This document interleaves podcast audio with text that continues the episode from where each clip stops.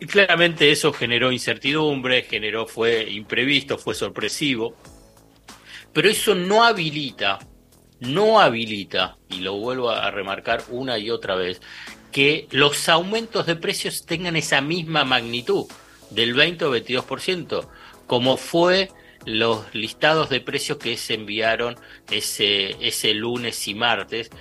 ¿Pero por qué? Hay una lógica que cuando hay un ajuste del tipo de cambio oficial, las empresas eh, que tienen insumos importados, vamos a subrayar eso y que quede grabado, insumos importados, tiene, trasladen a precios la proporción de su producto final ese porcentaje que tiene de insumo importado. ¿Pero por qué? Porque le sale más caro y por consiguiente trasladan a costos eh, trasladan a precios, perdón, ese incremento de, de costos. Entonces, ahí tiene cierta lógica. Ahora bien, que todos los precios que vos tengas los aumentes en esa misma proporción es simplemente abuso. No es otra, no, no hay otra eh, definición. Y es lo, a lo que estamos acostumbrados. Claro, pero hay que por lo menos señalarlos, denunciarlos y en todo caso después la Secretaría de Comercio Interior o Secretaría de Comercio tiene que llamarlo y decirle, señores, ¿cuál es la, la estructura de costos que ustedes tienen? Porque esto claramente es además una jugada política digamos, hace una intervención política de sectores del poder económico. Antes vos estabas mencionando a Bullrich y y a Carlos Melconiani en la presentación que fue de lo que sería el candidato a presidente, porque uno puede decir que ya ha sido totalmente devaluada la candidatura presidencial de Patricia Bullrich. Vos fíjate qué obsceno que la presentación aparecía en el escenario detrás eh, con flyers que iban pasando, que eran las grandes empresas, las grandes empresas de la Mediterránea, era impresionante. Digamos, estaban presentando al ministro de Economía y detrás tenías todas las grandes empresas del país como sponsors.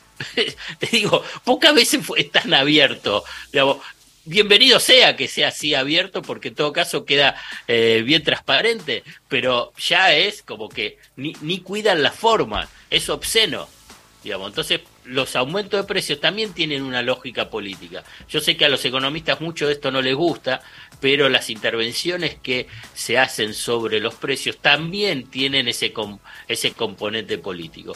Y entonces, bueno, para tratar de avanzar un poco, decir, bueno, pero ¿por qué ajustan de esa misma proporción? Porque en realidad lo que están pensando en esta economía bimonetaria y totalmente abusiva, eh, es, están pensando en las ganancias mantener ganancias en dólares extraordinarias. Y así es donde vos observás los balances de las grandes empresas en Argentina y en los últimos años han incrementado año tras año su margen bruto de eh, ganancias, o sea, su, sus ganancias antes del pago de impuestos. E incluso hay un estudio de eh, del Ministerio de Economía, donde muestra que desde el 2017 hasta el 2022 duplicaron, duplicaron ese margen bruto, o sea, ese margen bruto de ganancia.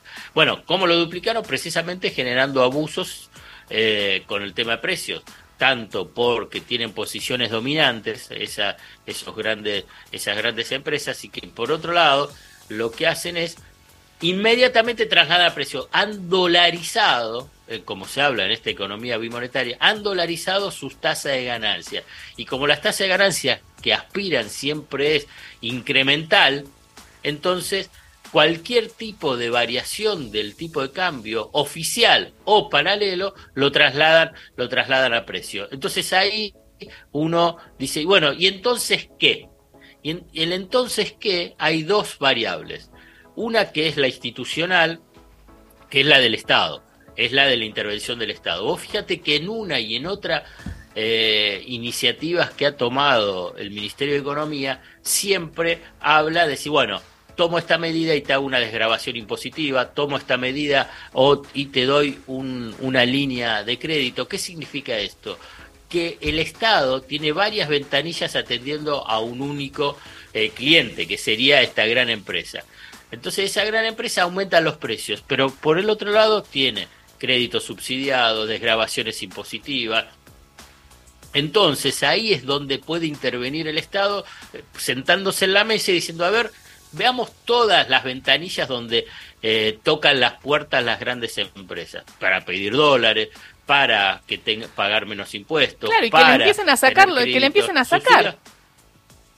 Entonces decís, ah, bueno, vos querés esto, vos querés esto, ah, bueno, quiero el listado de precios eh, que eh, significa que se retrotraiga los aumentos de precio, porque si no, es precisamente lo de un Estado bobo, el Estado bobo, digamos, donde ahí es donde aparece que decir, simplemente por una cuestión de, eh, de voluntad no van a bajar los precios. Ese por un lado, y por el otro lado, que para mí es lo central, es lo central hay un aspecto y que no cargo ningún tipo de responsabilidad, sino que simplemente es la de preservar los propios intereses, es el comportamiento del consumidor.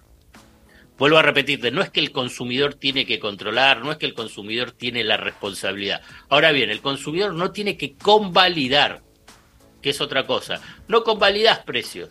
Entonces, ahí es, te vuelvo, vuelvo a repetir, el rol central es el del Estado, como yo te mencioné, que es el, ente de regulación. Ahora bien, después cada uno de nosotros, como consumidores, no hay que convalidarlo, es, es la única resistencia que tenés frente a una situación de abuso.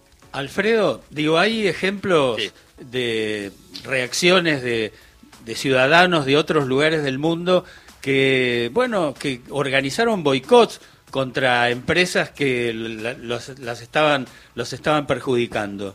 Digo, eh, ¿imaginás que podría llegar a, suceder una cosa así?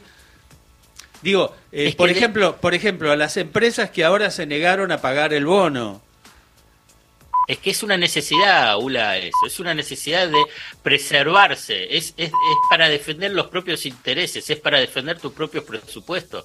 Digamos, la verdad que hay primeras, segundas, terceras o cuartas marcas. A mí no me gusta poner esa escala, porque la escala está simplemente eh, a partir de que si es más o menos conocida y pasa a ser de menor precio. Pero bueno, no hay que convalidar esos precios. Digamos, es simplemente eso, digamos, es, es difícil. Ahora bien, si hay necesidades básicas imprescindibles, ok, son necesidades básicas imprescindibles. Pero me parece que es reclamándole al Estado, reclamando al Estado que no sea un Estado bobo frente a las grandes corporaciones, a la vez el consumidor, o sea, cada uno de nosotros, no tenemos que convalidar los abusos.